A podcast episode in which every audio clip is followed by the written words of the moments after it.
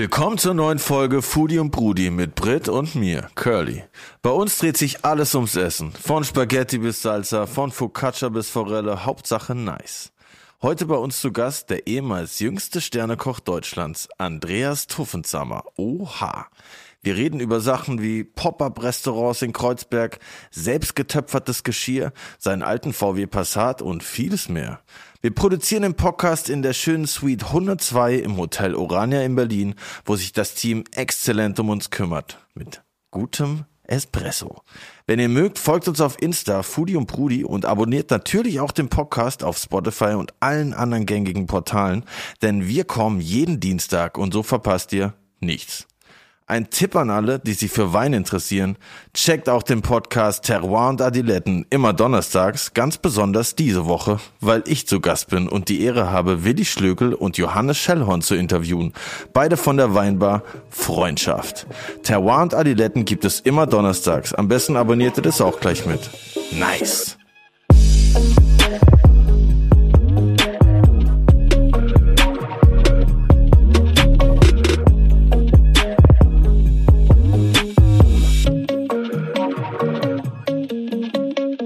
Ja, nice. Willkommen bei Foodie und Brudi, dem Food Podcast eures Vertrauens. Ich bin Curly. Und ich bin Brit. Und wir haben heute einen wunderbaren Gast am Start. Den würde ich als erstes mal fragen, bist du denn heute mit deinem nicen Audi 80 äh, hier angeraced gekommen oder, oder nein, wie bist du hier nein. heute angekommen? Du meinst mit dem, mit dem Passat. Mit dem Passat, Genau, fuck ja, ey, Audi Aber ist 80 ähnlich. Passat. Ich bin ein bisschen farbenblind, was Autos angeht, weil ich offensichtlich keinen Führerschein habe. Aber bist du mit dem alten Passat angekommen? Nein, der steht leider in einem Schuppen. Der Passat 32B mit Fließheck in Katahari Beige Metallic. Oha, aber guck mal, er hat mindestens auch eine Zahl wie Audi 80 Ja, ja, im genau. Namen. So, weit, so falsch war ich gar nicht. Aber okay, was hat's denn mit diesem Passat auf sich gehabt? Auch eigentlich nichts. Ich habe, ähm, nachdem ich äh, zu kochen sozusagen aufgehört habe, also nachdem ich äh, aus, aus dem Restaurant, aus der Ohlendele ähm, weg bin, hatte ich so das Verlangen, ähm, mir einen Oldtimer zu kaufen und ähm, genau, und den so ein bisschen zu restaurieren. Und habe dann den Passat mir geholt und habe den zusammen mit Bruder und Papa äh, auf Vordermann gebracht. Nice. Ja, und das war ein cooles Projekt, hat Spaß gemacht und ja, jetzt ist aber aktuell in Berlin, äh, die Abstellmöglichkeiten sind natürlich begrenzt, deswegen steht er im Süden bei der Family im Schuppen. Hat der denn überhaupt noch TÜV? Der hat äh, aktuell keinen TÜV, nee. aber er läuft noch, also ähm, der geht auf jeden Fall noch an und ja, muss aber, das Problem bei so, so den älteren Fahrzeugen ist, dass, dass man die natürlich irgendwie alle fünf Jahre mindestens einmal anfassen muss und der müsste, der müsste jetzt fast schon wieder ähm, restauriert werden sozusagen, deswegen, aber das Krass. kommt irgendwann noch. Ja. Aber war das dann so ein New-Timer oder war das schon ein richtiger Oldtimer oder war das so kurz davor? Das war, das war kurz davor. Ich habe damals, ähm, glaube ich, äh, den gekauft. Da war es 24 Jahre und ab 25 äh, war es dann Oldtimer. Ja. Und ähm, als wir dann durch waren mit dem Restaurieren, hatte der dann schon Oldtimer-Status, ja. Also war damals noch galt als Newtimer, ja. Und hast du dir den einfach nur aus Newtimer, Oldtimer Liebe zugelegt oder hattest du davor auch schon ein bisschen so im Hinterkopf, ähm, was ich in einem, einem Interview gehört habe, dass es dir auch so ein bisschen ein Gefühl von Entschleunigung gab, sozusagen, wenn du in, in dem Auto unterwegs warst? War das schon ein bisschen in, in deinem Hinterkopf, wenn du das geholt hast? So? Total, ja. Das war teilweise so ein bisschen Kindheitserinnerung, weil ich aufgewachsen bin ähm, in einem, also nicht in einem Golf 2 aufgewachsen, aber mit Okay, das ist jetzt interessant. ja, nee, nee, so spannend. Aber mit einem Golf 2 aufgewachsen. Das heißt, äh, meine Eltern haben sich damals noch diesen Golf 2 im Katalog zusammengestellt und das war eigentlich ein richtig geiles Auto, das ich dann auch, als ich einen Führerschein hatte, ähm, drei, vier Jahre gefahren habe. Bis es dann äh, nach Afrika verkauft wurde, weil der in Deutschland nicht mehr zugelassen werden konnte. Man kennt's. Ja, ja, richtig, man, man, man kennt das. Nee, und, und ähm, deswegen dieser, dieser Passat, der ist ja jetzt mal sozusagen das Upgrade von dem Golf 2 gewesen, weil es ähm, aus einem ähnlichen Jahr kam. Und für mich war das teilweise so ein bisschen dieser Entschleunigungsgedanke, aber auch das, was ich von damals kannte. Und ich finde einfach, damals haben die die Autos noch so richtig ähm, ja, kantig gebaut und ich liebe einfach das Design aus der Zeit. Ja. Voll. War das auch, weil du sagtest, Entschleunigung und ähm, so ein bisschen Nostalgie? War das für dich auch so ein bisschen Thema, ja, ich hole mir das Auto jetzt, um so ein bisschen abzuschalten, so ein Hobby, um mal aus der Küche rauszukommen, zu sagen, geil, ich nehme mir die Zeit und mach mal was komplett anderes. Gut, Handwerk, Handwerk und Handwerk passt ja schon zusammen. Ja. Nee, absolut, absolut. Also ich war, ähm, ich weiß noch, als ich aus der, aus der Ohlendele weg bin, da hatte ich, sag jetzt mal, eine, eine Zeit hinter mir, die war sehr, sehr, also sehr, sehr geil, die Zeit, muss man sagen. Ich habe äh, da insgesamt dann fast acht Jahre ähm, Sternegastronomie hinter mir gehabt und ähm, aber es ist natürlich ein, ein krasser Hassel gewesen. Das heißt, die ganze Zeit am Arbeiten. Ähm, und ähm, ich weiß noch, als ich dann rausgegangen bin, dann sind wir erstmal drei Monate äh, durch Kalifornien gefahren. Okay mit dem, ähm, mit dem Camper. Mit und, dem Passat. Ja, richtig. ja, richtig, richtig. Nee, das war, das war so ein Riesencamper. Ähm, aber das war, sag ich mal, der erste Teil der Entschleunigung. Und dann habe ich natürlich auch gesagt, so und jetzt, ähm, wenn ich zurückkomme, dann will ich auch erstmal alles entspannt angehen. Und der Passat hat da perfekt ins Bild gepasst, ja. Konntest du, sorry, Britt. Ich saß schon dir lag eine Frage auf den Lippen. Aber wenn du da jetzt nach USA gefahren bist, beziehungsweise nach USA geflogen bist und dort drei Monate rumgefahren bist, direkt nach diesem Sternekoch-Leben, konntest du dann dort, ich stelle mir das dann so vor, man kommt da an und kulinarisch kann man da komplett abschalten oder sieht man da trotzdem dann die ganze Zeit Sachen und denkt so, oh nice, das könnte ich jetzt hier im vierten Gang vielleicht irgendwie das karamellisierte Popcorn aus dem Imbiss in dem vierten Gang vielleicht verwurschteln oder konntest du da wirklich so sagen, ey nee, ich bin jetzt kulinarisch äh, einfach ein Amateur und genieße äh, meine Reise.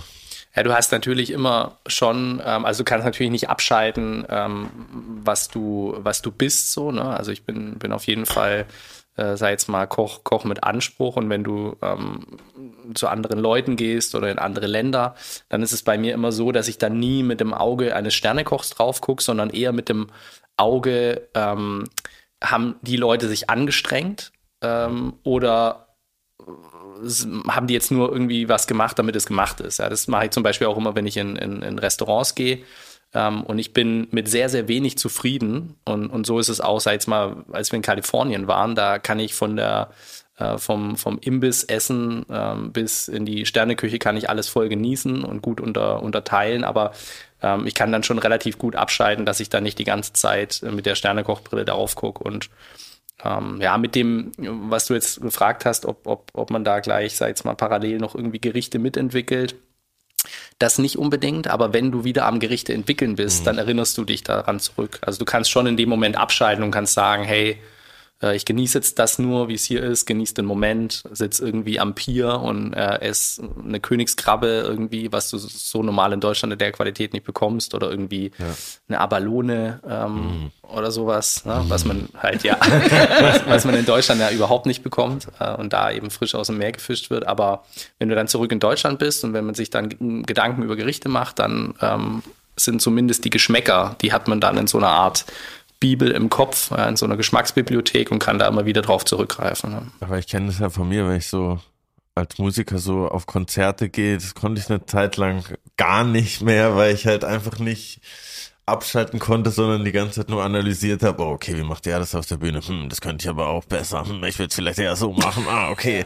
Und das äh, habe ich so ein bisschen eine Zeit lang als Krankheit empfunden, äh, muss ich sagen. Aber mittlerweile habe ich mich da auch ein bisschen entspannen können. Aber ich, ich, ich dachte, vielleicht kann man da so ein bisschen eine Parallele ziehen. Was, was man auf jeden Fall oder was auf jeden Fall so ist, wenn du zum Beispiel, also wenn ich in Sterne-Restaurants gehe, die sehr ähnlich mit dem Stil waren, den ich auch hatte. Also wenn du zum Beispiel dann in ein Restaurant gehst, das regional zubereitet ähm, und sehr mit der Saison mitgeht, was ich auch gemacht habe in der ONDele damals 2011 war das, heute ist natürlich, äh, wird es überall gemacht, aber damals war es noch ein, ein Novum in, in Deutschland. Ähm, da ist es schon so, dass du dann mit drauf guckst und, und schaust, ah, okay, so macht er das oder das ist ja spannend ähm, oder mh, hm, das hätte man vielleicht ein bisschen besser machen können, wenn er die oder die Technik verwendet hätte. Also da hat man dann auf jeden Fall schon dieses ähm, diesen nerdy Approach, dass du sagst, ja. du guckst jetzt ganz genau drauf. Sind ja. dir ein paar Restaurants ganz besonders im Gedächtnis geblieben oder sagst du, oh, da könnte ich irgendwann noch mal hinfahren, weil es so geil war? Ähm, auf jeden Fall. Also ich sage jetzt mal, so ein ganz besonderes Erlebnis war, ähm, im, also jetzt gerade in Kalifornien. Oh, mein, meinst du insgesamt oder jetzt nur von der Reise?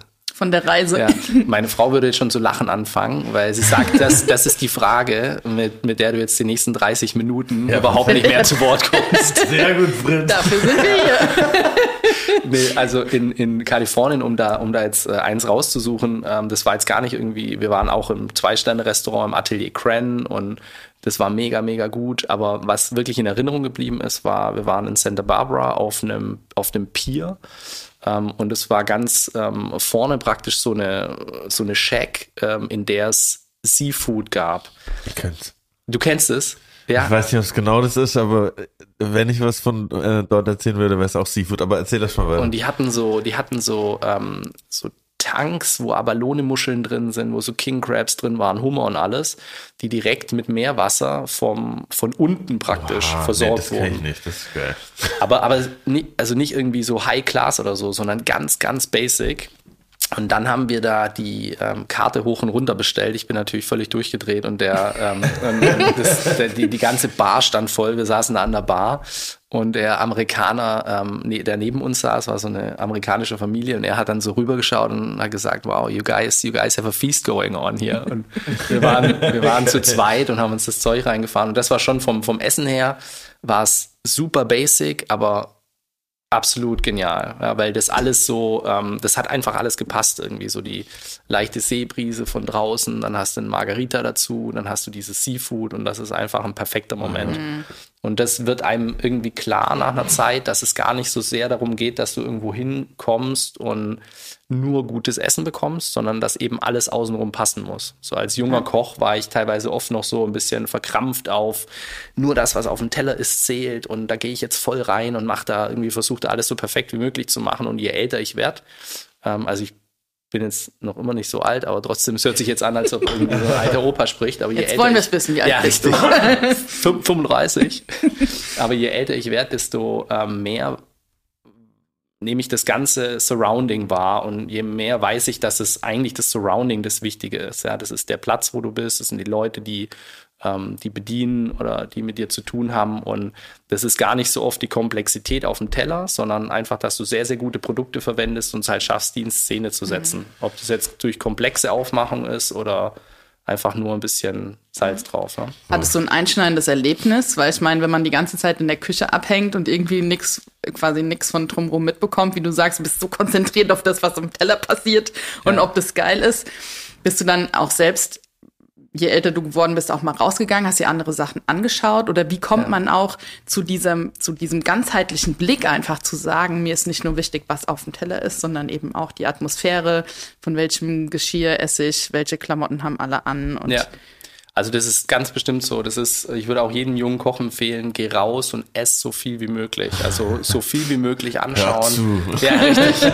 Das ist wirklich das, das, A, das A und O. Ähm, da darf man auch keine Kosten scheuen. Ne? Ich habe dann auch von meinem schmalen Azubi-Gehalt und später von meinem äh, schmalen Kochgehalt habe ich auch unheimlich viel Geld einfach dafür ausgegeben, dass ich in andere Restaurants essen gehe. Und ähm, ich war bestimmt in der Zeit, in der ich Koch war, in, ich glaube, ich habe es mal gezählt, so zwischen 40 und 50 äh, Sterne-Restaurants und habe hab da gegessen. Und wo so das einschneidendste Erlebnis war, das war damals in New York. Ich glaube, da waren wir 2012 oder 2013, weiß jetzt nicht mehr ganz genau. Ähm, und da waren wir im 11 Madison Park essen. Ähm, das ist so eines der besten Restaurants der Welt. Die sind jetzt auch komplett auf vegan umgestiegen. Krass. Ähm, und äh, also damals war das aber noch nicht so. Und als wir da essen waren, ähm, da habe ich das erste Mal verstanden, dass es gar nicht so aufs Essen ankommt, sondern eben auf das Surrounding, weil da waren die Kellner, die haben dann irgendwelche Taschenspielertricks mit dir gemacht und äh, ja, ganz crazy. und dann kam irgendwie eine Praline raus und ähm, also die haben unheimlich viel Entertainment gemacht, was natürlich die Amis sehr, sehr gut können, ja. was wir, was wir Deutschen eher nicht so gut können. Ähm, und haben dich dann auch mit in die Küche genommen, haben da irgendwie einen Cocktail mit Stickstoff zubereitet Krass. und dann hast du die Köche gesehen beim Arbeiten und du warst völlig geflasht und wir sind aus diesem Restaurant rausgelaufen damals und haben uns gedacht, was ist gerade passiert? Ja, wo waren wir gerade? Und das ist jetzt mal, ist natürlich sehr ähm, am oberen Ende äh, dieser Skala, also ist wirklich äh, Weltklasse, aber trotzdem hat mir das vor Augen geführt, dass es eben nicht nur aufs Essen ankommt. Klar, das Essen war auch spitze, aber hätten wir nur das Essen alleine gehabt, wäre das bei Weitem nicht das Erlebnis gewesen, das wir gehabt hätten, ähm, mit dem Surrounding. Aber also, ich, ich, sorry, ich, sorry, bevor wir weitergehen. Ich habe so viele Fragen ich, an dich. Ich habe nämlich äh, auch so ein Erlebnis gehabt in, in Malibu, so ein ähnliches. Und zwar ähm, war ich da in diesem Joffreys oder wie das heißt. Das ist irgendwie so direkt am Strand und so ein bisschen so VIP-Restaurant und super fancy und so. Und ich dachte so, oh, geil, ich würde meine Freundin dahin aus und so. Dann sind wir dahin. Und ich habe mein erstes Kobus Steak ever gegessen und zwar halt so okay ja. irgendwie. Und am nächsten Tag sind wir ähm, am Strand vorbeigefahren und da war nebendran so ein Seafood-Café, was aber auch super bekannt ist, habe ich dann im Nachhinein rausgefunden.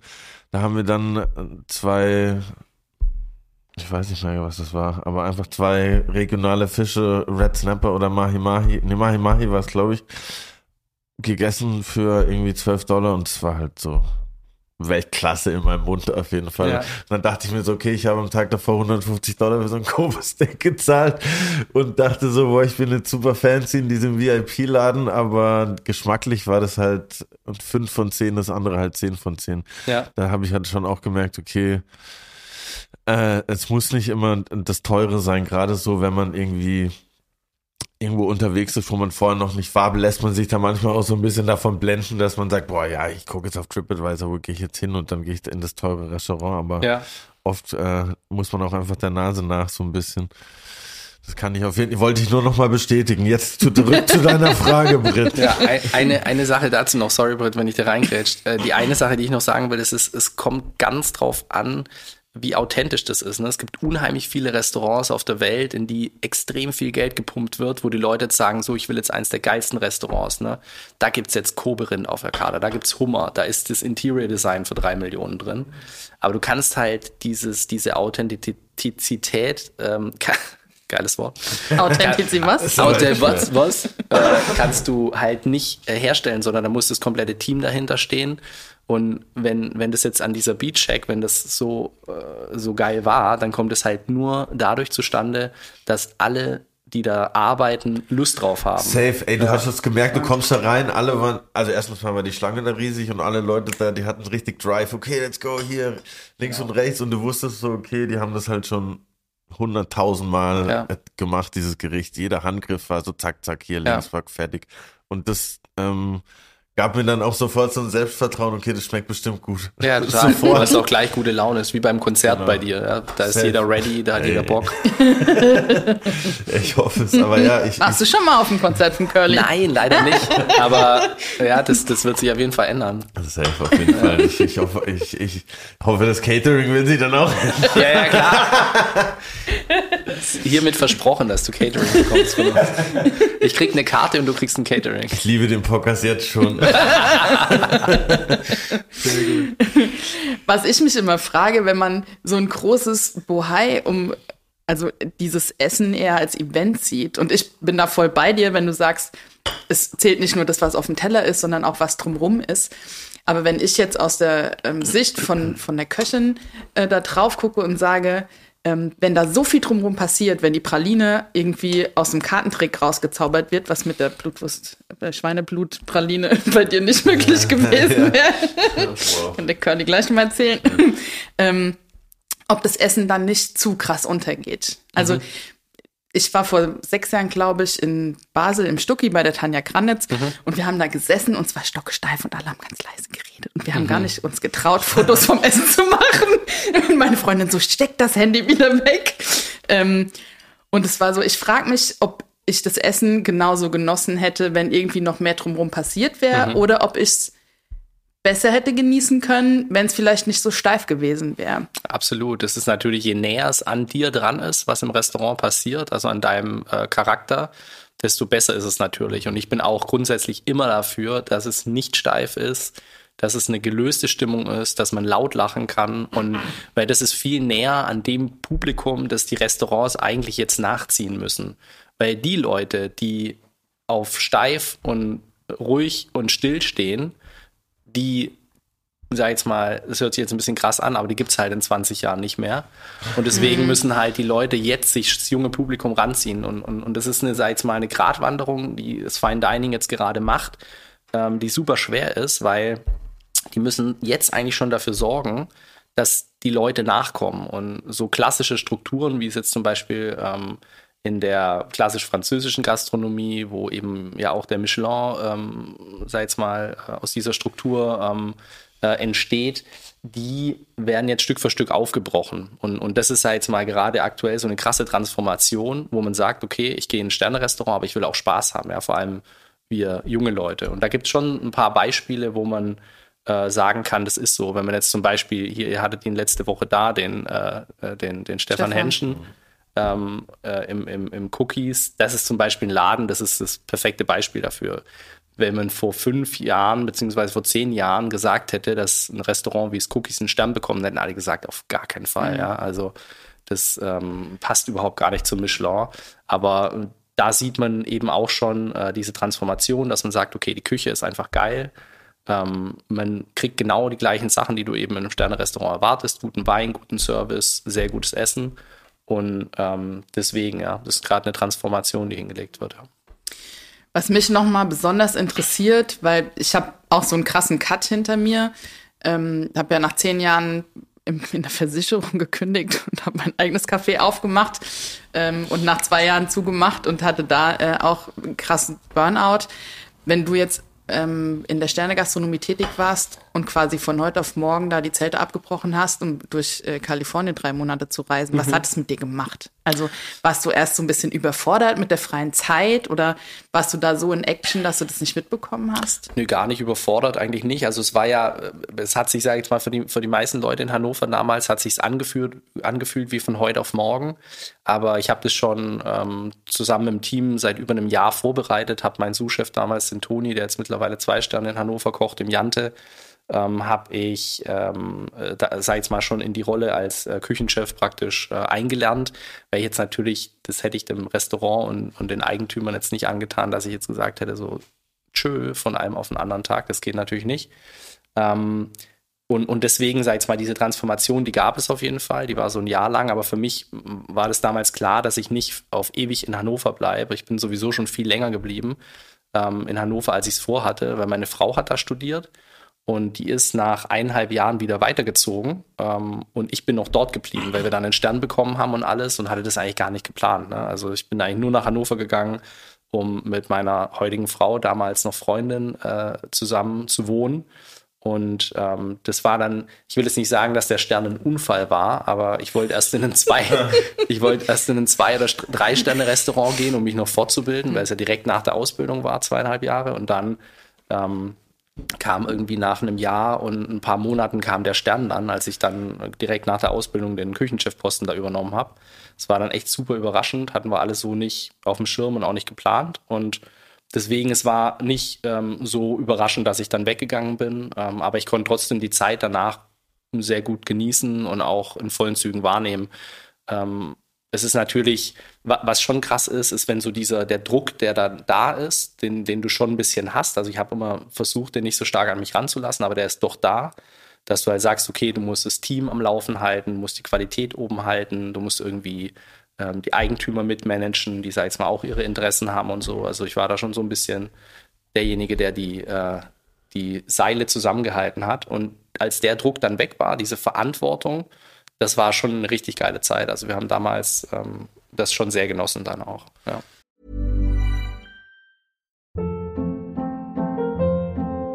Hold up. What was that? Boring. No flavor. That was as bad as those leftovers you ate all week. Kiki Palmer here, and it's time to say hello to something fresh and guilt-free. Hello Fresh. Jazz up dinner with pecan-crusted chicken or garlic butter shrimp scampi. Now that's music to my mouth. Hello Fresh. Let's get this dinner party started. Discover all the delicious possibilities at HelloFresh.com.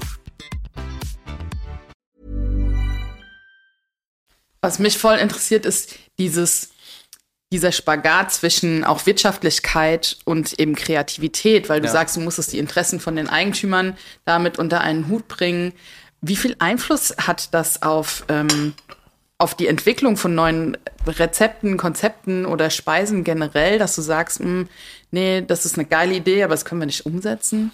Das muss ich sagen, das habe ich äh, in der Ohlendele habe ich das ähm, noch nicht so stark gehabt, weil wir da das, ähm, wir haben extrem viel regional bezogen Und man muss sagen, der große Vorteil an einem regionalen Bezug ist, dass du, ähm, wenn du vor allem sehr gemüsebasiert kochst, dass du nicht so einen hohen Wareneinsatz hast. Also ähm, das Riesenproblem, wenn zum Beispiel, äh, wenn du Koberind oder Hummer oder so beziehst, dass du da immer noch einen krassen, ein krasses Extra bezahlst.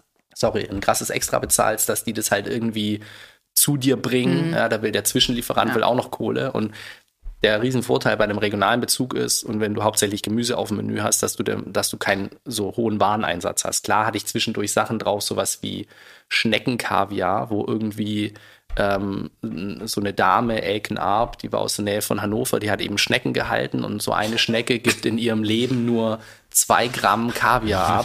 und dann musst du halt auch, sag ich mal, und es kostet dann halt viel mehr als zum Beispiel so Störkaviar. Ja, klar. Und das sind dann ja. so Produkte, wo du irgendwie von so ein kleines 30 Gramm Glas irgendwie so 80, 90 Euro zahlst und das haut den Wareneinsatz dann natürlich hoch Klar. ohne Ende, ja. aber nichtsdestotrotz habe ich solche Sachen immer zwischendurch mal wieder gemacht, weil ich es mhm. einfach so abgefahren fand. Und ähm, das, aber genau dieses Wareneinsatzproblem, das, das hatte ich eigentlich nicht so, nicht so groß. Bei einem Sternerestaurant hast du eher das Personalproblem, dass mhm. du sagst, okay, du hast jetzt ähm, irgendwie fünf, sechs Köche rumspringen und drei, vier Leute im Service und hast dann irgendwie vielleicht das Doppelte an Gäste. Da hast du dann halt irgendwann Stress mit den Personalkosten die sind schon sehr, sehr hoch. Vor allem, du brauchst auch viele Leute, ähm, um das weiter zu verarbeiten. Wenn du jetzt zum Beispiel äh, rote Beete in äh, zehn Texturen machst oder so, wie wir es teilweise gemacht haben, dann ist es halt allein für ein Gericht hast du dann wahrscheinlich 45 Minuten ähm, Personalstunden, die du da irgendwie äh, investieren musst in das eine Gericht und dann, dann wird es halt irgendwann, ist dann auch egal, ob die rote Beete ein oder zwei Euro kostet, weil, weil halt klar. einer da extrem lang dran rumzuppeln muss, bis das irgendwo hin, hingeht, ja. Mega spannend. Und ja. die, die beeinflusst das auch die Konzeption dann von einem Gericht, dass man auch denkt, okay, boah, eigentlich würde ich auch gerne 20 Variationen machen, aber dann brauche ich ja fünf Stunden. Also ist man da sozusagen dann auch eingeschränkt durch die Manpower, die ja auch eingeschränkt ist sozusagen, also dass man das irgendwie ein bisschen verteilen muss? Ja, also ich muss sagen, bei der Konzeption habe ich da jetzt nie groß äh, drauf geachtet. Das Einzige, was ich gemacht habe, ist, wenn ich gemerkt habe, dass irgendwie die Personalstunden krass in die Höhe schießen oder dass die Jungs halt überhaupt nicht mehr fertig werden bis hin zum Service in, in den ähm, acht bis zehn Stunden Vorbereitung. Da habe ich dann ähm, da habe ich dann irgendwann gesagt, okay, jetzt müssen wir reduzieren und ähm, machen vielleicht hier und da noch eine Anpassung oder wir optimieren den Vorbereitungsprozess, dass du zum Beispiel einmal die Woche äh, relativ viel von den Dingen zubereitest, die sich länger halten oder einen Teil einfrierst, den du dann wieder irgendwie regenerieren kannst oder so. Also TK also. Nur TK, Ey, du wirst lachen, aber krass, krass viele Sachen im Sternrestaurant müssen vorher eingefroren werden, einfach weil es die Verarbeitung äh, so will. Ne? Also das ist ganz, äh, ganz spannend. Ja, ich habe, äh, was auch sau lustig war, ähm, eine lustige Geschichte. Wir haben extrem viel sous vide gegart. Habe ich auch, äh, hab ich auch entdeckt im Internet. ja, genau. Wir haben krass viel sous vide gegart und ähm, ein Koch, der sei jetzt mal, wie wir in Schwaben sagen, nicht so viel Öl im Lämple hatte, der hat dann irgendwann gesagt, er kündigt, er kündigt, weil er nicht die ganze Zeit Tüten aufreißen will. Weißt du, weil. Tüten aufreißen, ja, sagst du ja normal ja, Fertigprodukte, ne? Und zu ist ja auch in Genau, aber wir haben ja natürlich alles frisch gemacht, ne? Klar, und es ist sehr, sehr lustig. Wir, wir haben uns köstlich amüsiert. Es war dann auch okay. aber da, genau dazu hätte ich auch noch eine Frage. Ja. Und zwar, sous vide, ähm, ist ja auch dann möglich, durch, durch bestimmte Geräte halt die zu machen, beziehungsweise generell hat es ja in der Küche auch technisch einen Aufschwung gegeben in den letzten Jahrzehnten. Ja. Und hat das zum Beispiel dich beeinflusst in der Weise, wie du äh, deine Karte gestaltest, wenn du jetzt sagst, okay, ich habe hier ein Gerät, was mir Arbeit abnimmt und ich kann mehr Zeit in was anderes investieren, zum Beispiel jetzt in Skanieren oder in was anderes. Ja, absolut, absolut. Also du hast mit Sous hast du halt die Möglichkeit, deine Konzentration ähm, auf andere Teile ähm, zu lenken, was davor eben noch nicht so möglich war, weil du gucken musstest, okay, ähm, ich habe jetzt irgendwie acht Stücken Fleisch im Ofen. Die müssen alle auf den Punkt gegart werden und ich muss jetzt äh, drei Stücken Fleisch rausnehmen. Also da war einer komplett mit Management äh, von, von diesen äh, von diesem Garen beschäftigt ja. und das hat sous vide schon extrem vereinfacht, das muss man sagen. Es ist auch kein Allheilmittel, also du hast bei verschiedenen ähm, vor allem eben Proteinen, also Fisch und, und Fleisch, hast du noch ähm, klassische Zubereitungsmethoden, weil es dann entweder zu weich wird oder Schmoren zum Beispiel besser ist als sous garen, weil du dann eine bessere Soße rausbekommst und so. Also es ist kein Allheilmittel, aber für die Dinge, für die es gut funktioniert, ist es äh, safe mhm. eine, eine sehr, sehr gute Methode. Äh, Magst du mal kurz erklären für die ZuhörerInnen, die vielleicht nicht wissen, was sous ist? Ich wollte, ich habe mich nicht getraut zu fragen, aber es ja. weiß, dass du äh, Also sous vide ist im Endeffekt ähm, unter, äh, unter Druck garen, also unter Vakuum. Ähm, du hast, äh, sag jetzt mal, meistens eine, eine Plastiktüte, ähm, idealerweise natürlich ähm, dafür geeignet, also so eine Kochbeutelgeschichte und gibt es, gibt es dann ein Wasserbad und im Wasserbad wird es bei sehr konstanter Temperatur ähm, dank so eines äh, Umweltthermostaten ähm, gegart. Ja, das ist eigentlich so der, der, der Witz an der Sache. Und da kannst du eben sehr, sehr konstant über lange Zeit garen und dadurch perfekte Garergebnisse erzielen. Und ähm, womit es eigentlich angefangen hat, ist so der Klassiker, wenn du ein Rinderfilet anbrätst oder ein Rinderrücken, ähm, dann hast du immer eine relativ dicke graue ähm, Schicht und irgendwann kommt dann das Rosa, was du eigentlich ähm, gerne hast, so als Medium und dann kommt wieder eine graue Schicht und außen wird es eben angeröstet. Und durch Sous Vide ähm, war es möglich, dass du praktisch durchgehend das ganze Rosa hattest. Und ähm, das war so, das waren so die ersten Schritte.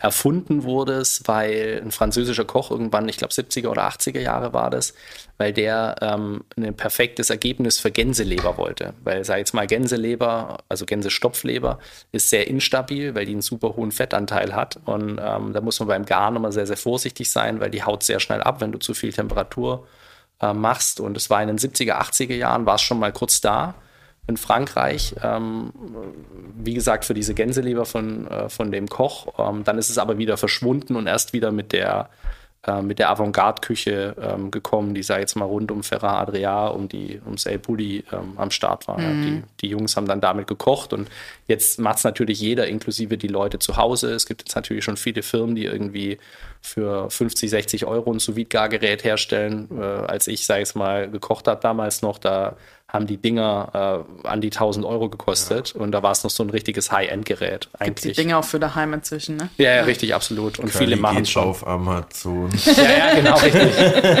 ja, es gibt da echt, echt schon geile Dinger, mit denen du dann auch connected zu deinem, äh, zu deinem Telefon kannst du äh, mittlerweile wow. schon einfach nur noch reinwerfen und dann stellst du ein hier Medium und dann macht den Rest dein Telefon. Also Macht es auch viel Sinn für die Gemüseküche oder ist es eher uninteressant, weil man da nicht ganz so viel für rausholen kann? Nee, Gemüseküche ist auf jeden Fall mega spannend. Ein Beispiel, was ich immer ähm, eigentlich gemacht habe und wo alle Leute super begeistert waren, war Spargel. Also weißer Spargel, den habe ich dann, sag ich mal, äh, immer, immer geschält. Äh, ich habe von einem ähm, richtig guten Spargelbauern in, in Hannover. Äh, er hat immer gesagt, er macht den Maibach unter den Spargel. habe ich, hab ich immer so, so richtig dicke Stangen bekommen, äh, die auch nicht holzig waren und so, also perfekte Qualität. Und äh, die habe ich dann einvakuumiert mit ein bisschen Zitronensaft, Zucker und Salz. Das praktisch, äh, normal hast du ja immer das Kochwasser, das mhm. du so würzt. Und da hat dann im Endeffekt durch das sous bei 85 Grad hat dann das im Spargelwasser praktisch selber gegart und dadurch schmeckt der Spargel noch intensiver und du hast es immer auf derselben Qualität. Das heißt, ähm, du hast es einmal vorgegart ähm, und dann konntest du es immer wieder warm ziehen oder als Salat verarbeiten. Und das Tolle daran ist, dass du ähm, im Endeffekt, das ist halt auch ein Riesenstress, weil in der Saison, in der Spargelsaison, da hast du dann irgendwie auch im Restaurant 20 Leute und alle 20 wollen Spargel ja. und dann musst du irgendwie fünf Töpfe aufstellen, ja. wo du dann unterschiedliche Garzeiten von unterschiedlichen Spargeln hast, die auch noch unterschiedliche Dicken haben.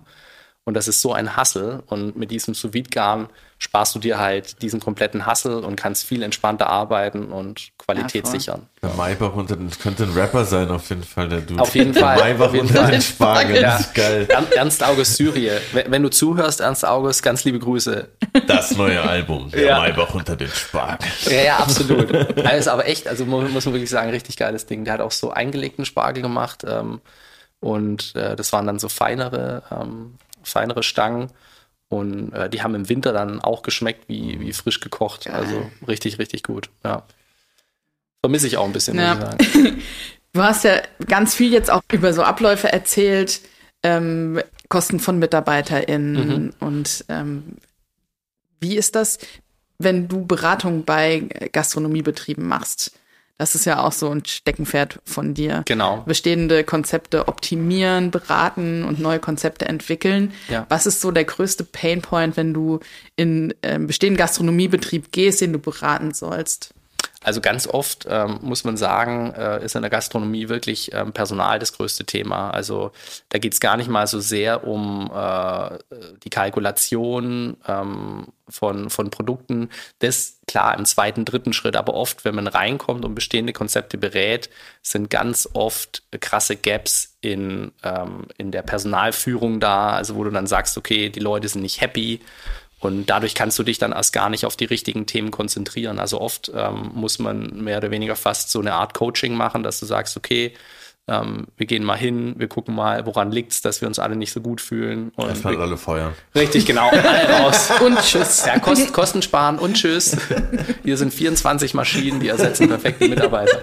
Nee, Quatsch, so nicht. Aber ähm, im Endeffekt im Endeffekt geht es ganz, ganz oft darum, dass man erstmal alle auf ähm, dieselbe Seite bringt, dass man sagt, okay, ähm, wir wollen jetzt diesen Betrieb zusammen optimieren und wenn man das geschafft hat, dann geht man in die Details rein und es ist dann oft gar nicht mehr so schwierig, weil es ähm, ganz oft darum geht, dass du dann halt irgendwie mal eine ordentliche Kalkulation aufstellst, dann verstehst, welche Gerichte funktionieren überhaupt, für welche Gerichte muss ich eigentlich viel mehr Zeit aufwenden, als ich Geld dafür bekomme und ähm, welche Gerichte kann ich besser auf die Karte, besser auf der Karte haben, wo der Kunde keinen Unterschied äh, merkt, aber es für mich viel einfacher in den Operations ist. Und dann auch ähm, oft hängt es auch damit zusammen, welche Geräte habe ich in der Küche und wie kann ich mit den Geräten überhaupt arbeiten. Oder kann zum Beispiel sowas wie ein sous becken oder äh, einen Dampfgarer ähm, unheimlich viel verändern. Wenn du zum Beispiel sagst, okay, du musst halt alles in der Pfanne braten, dann haut es halt teilweise vom, vom Ablauf gar nicht hin. Ne? Mhm. Und das aber, also das ist oft so der Fall, dass, dass, es, da, ähm, dass es daran liegt, aber sag jetzt mal, oft ist es auch so, dass man ähm, in die Richtung geht, äh, dass es eben eine, eine, Anpassung vom Konzept gibt oder du nochmal komplett eben in die Neuentwicklung von, von Karten und äh, von Abläufen reingehst. Ja. Weil ich fand das auch voll interessant, ähm, als ich das gelesen habe, weil ich stelle mir das so ein bisschen ähnlich vor wie so Songwriting, weil ich mache auch viel Songwriting mit anderen Leuten und es ist ja dann oft bei dir auch so, dass die Leute ja so ein bisschen ihr Baby am Start haben, wo sie sehr viel Leidenschaft und sehr viele Sachen schon reingesteckt haben und man kommt dann so von außen an und sagt so, ja, aber das würde ich eher so machen, das würde ich eher so machen. Und das ist bestimmt ja auch so, dass man da schon viel Einfühlungsvermögen und so braucht, dass die Leute halt auch die Sachen annehmen, oder? Also so stelle ich es mir zumindest vor. Ja, total.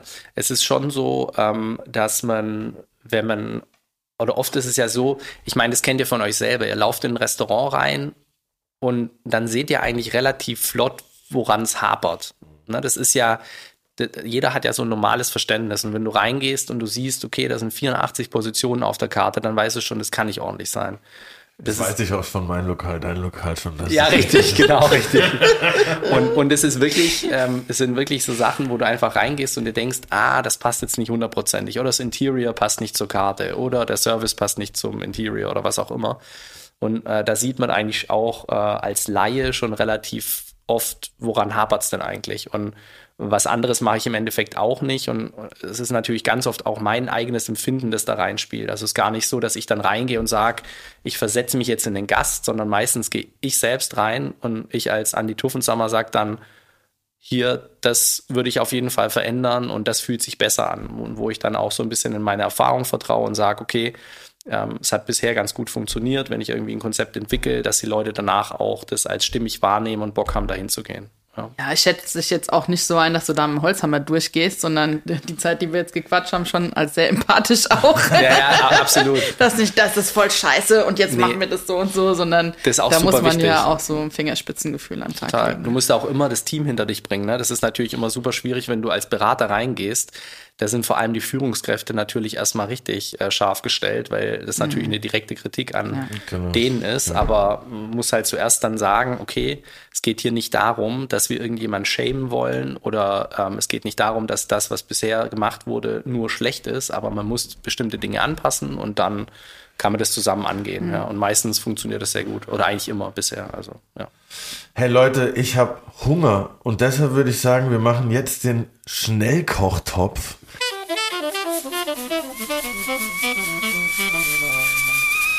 Schnellkochtopf. Das heißt, wir ballern dir zehn Fragen direkt hier raus und wir erwarten schnelle Antworten. Schnelle Antworten, alles klar. Okay. Sehr gut. Bist du ready? Ja, ich ready, ready. Okay. Gucci oder Nike? Nike, Baumwolle oder Leinen? Leinen, Rap oder Techno? Rap, Gasset oder Induktion? Induktion. McDonald's oder Burger King? McDonalds, Porzellan oder Keramik? Keramik, New York oder LA? LA, Kochjacke oder. Schürze? Schürze, Und die letzte, Kochen oder Business? oh. Kochbusiness, sehr gut. Sehr gut gelöst.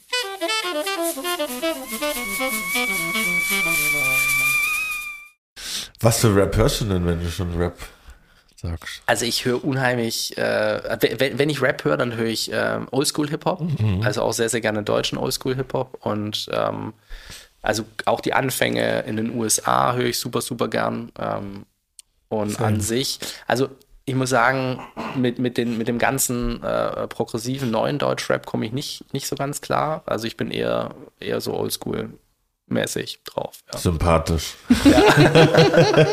Aber wo wir gerade bei der Musik sind, muss ich mal ganz kurz fragen, ähm, läuft denn in deiner Küche auch Musik? Immer. Immer? Es gibt keine Küche ohne Musik. Das ist eine, Leute, merkt euch diese Sachen. Nee, das ist so krass wichtig. Also ich bin, äh, sobald ich in eine Küche reinkomme und da keine Musik läuft, bin ich der Erste, der irgendwo Musik andreht. Also ich kann ohne Musik nicht arbeiten und es gibt, sag ich jetzt mal, so ein paar Restaurants, von denen ich gehört habe, die gar keine Musik spielen und es sind echt sehr bemitleidenswerte Menschen, die irgendwie zwölf Stunden in der Küche stehen und keine Musik hören. Ja, das ist schon heftig. Definitiv. Also auch Telegym dann im, im äh, Telegym nur. Ich mach dann, ich mach, wir machen dann zwischendurch auch alle zusammen die Übung. Das ist richtig geil. Ja, aber ich fand das sehr, sehr sympathisch, äh, als ich bei der Recherche irgendwie gelesen habe, äh, du lässt morgens Telegym laufen und man fühlt sich automatisch schon fit. Das fand Genau. ich auf jeden Fall eine musst- sehr gute Aussage. Du musst keinen Sport machen, du fühlst dich direkt fit. Das ist super geil. Das werde ich auf jeden Fall übernehmen. Ja. Nee, ich Mit hab, passendem Outfit dann? Oder schon ja, absolut. Ja, du, kann, du kannst passende Outfit anziehen, dann fühlst du dich noch fitter auf jeden Fall. Safe. Ja. Ich habe gerade auf der Herfahrt habe ich auch, äh, oder beziehungsweise jetzt viel im Sommer höre ich so Italo-Pop, Italo-Disco. Richtig geil. Das ist auch so gut. Ja, und da kriege ich immer direkt Lust auf Italienisch. Hat auch direkt so ein Urlaubsfeeling. Ja, total. Ja, und man fühlt sich einfach gut irgendwie. Ja, Musik ist einfach essentiell für die Lebensfreude. total. Absolut. Und ist auch krass nah am Kochen. Ne? Also es hat viel miteinander zu tun. Ähm, oft sind auch, sag jetzt mal, Leute, die das eine gut finden, sind auch, äh, haben auch eine, ähm, sag jetzt mal, äh, einen, einen krassen Zugang zum anderen. Also egal in welche Richtung. Ja.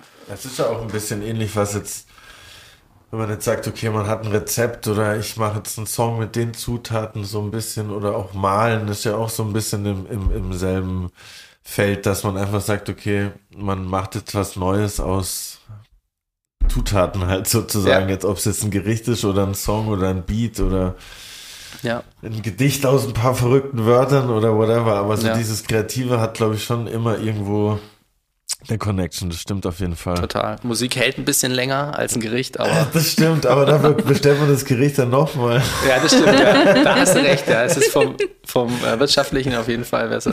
Ja, deshalb machen ja alle Rapper jetzt auch Pizza und Eistee. Ja,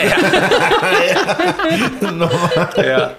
Ja, das hat sich auch viel bewegt in der Industrie. Wie, wie geht's dir aktuell? Wie äh, mit, mit der Musikindustrie? Ähm, Ever catch yourself eating the same flavorless dinner three days in a row? Dreaming of something better? Well, HelloFresh is your guilt free dream come true, baby. It's me, Kiki Palmer. Let's wake up those taste buds with hot, juicy pecan crusted chicken or garlic butter shrimp scampi. Mm. Hello Fresh. Stop dreaming of all the delicious possibilities and dig in at HelloFresh.com. Let's get this dinner party started.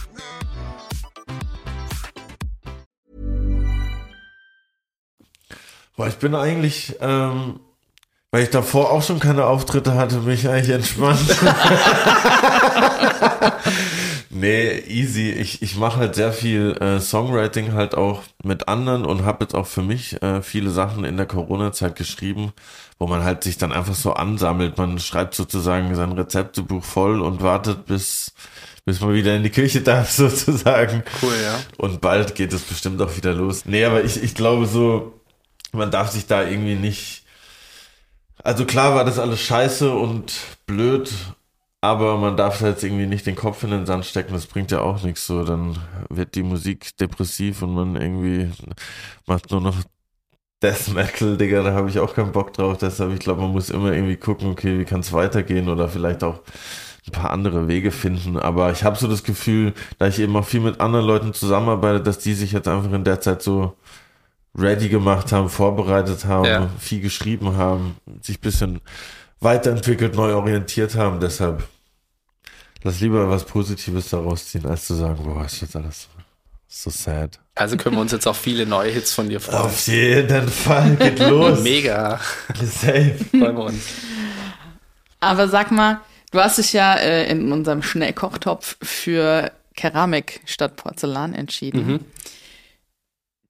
Ich habe gesehen, du töpferst selbst oder machst selbst Geschirr. Das ist mega abgefahren. Ich finde ja. das super geil. Wie kommst du dazu? Wir haben, äh, ich, ich muss sagen, ich bin über einen Freund äh, draufgekommen, über den Thomas ähm, Elstermeier. Der hat auch ein hervorragendes ähm, Restaurant in Osnabrück. Ähm, falls, ähm, falls ihr mal in Osnabrück seid. Wie heißt es denn? Das heißt Ico. Ico? Genau, Ico. Äh, müsst ihr auf jeden Fall mal hingehen. Und der hat, äh, der hat hier in Berlin, als ich frisch nach Berlin gekommen bin, hat er hier einen Supper Club gemacht ähm, und hat darin auch ähm, sein eigenes ähm, Geschirr praktisch äh, gemacht und dann habe ich, äh, sag mal, auf dem Geschirr das Essen serviert und dann habe ich mir überlegt, ja, warum eigentlich nicht, weil das ist der nächste logische Schritt, habe dann mich ein bisschen mit ihm unterhalten und bin dann auch ähm, in eine Töpferwerkstatt gegangen und habe mir, äh, hab mir so ein paar Unterrichtsstunden genommen ähm, und habe dann über Keramik viel rausgefunden, habe auch rausgefunden, dass es mir sehr gut liegt, weil du bist ja als Koch ein Handwerker, der, sag jetzt mal, viel formen muss. Ähm, äh, vor allem in der Patisserie bist du ja immer dabei, dass du, sag jetzt mal, die, die Kuchen ähm, abdrehst oder formst oder, oder Dinge machst. Ähm, und es, es geht auch sehr, sehr akkurat zu. Und deswegen habe ich gemerkt, hey, das Töpfern liegt mir irgendwie. Und ähm, ich weiß natürlich am allerbesten, in was ich mein Gericht servieren will. Und habe deswegen angefangen, dann ähm, für die Gerichte die, das Porzellan zu machen, beziehungsweise die Keramik. Ähm, und habe dann eben geguckt, okay, äh, wenn ich jetzt eine Vorspeise mache, wie soll denn da der Teller idealerweise dafür aussehen? Und habe dann auch äh, für, für unser Unternehmen hier, das ich zusammen mit einem Partner mache, für Beats and Roots, ähm, habe ich dann zum Beispiel auch die Bowls entworfen, die wir dann ähm, eben von der Keramikerin weiterhaben machen lassen.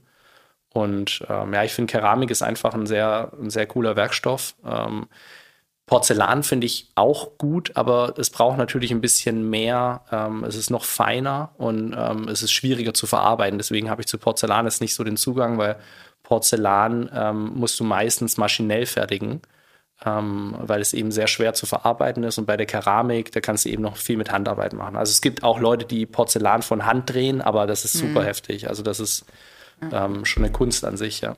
Ich finde es halt auch viel schöner, wenn man noch so was Haptisches dabei hat. Ne? Ja. Es fühlt sich immer anders an. Und vor allen Dingen ist es auch nicht, jedes Teil sieht nicht gleich aus. Das macht für mich auch nochmal so viel aus. Absolut, ja. Wenn du es wirklich von Hand abdrehst, ist es natürlich eine Riesenarbeit und ähm, die ganzen Keramiker, wenn du jetzt irgendwie zum Beispiel eine Schale für 30 Euro siehst, dann denkst du dir so, wow, das ist krass teuer, aber ist nicht mal annähernd das, was eigentlich ein Keramiker mhm. dafür nehmen müsste. Ja.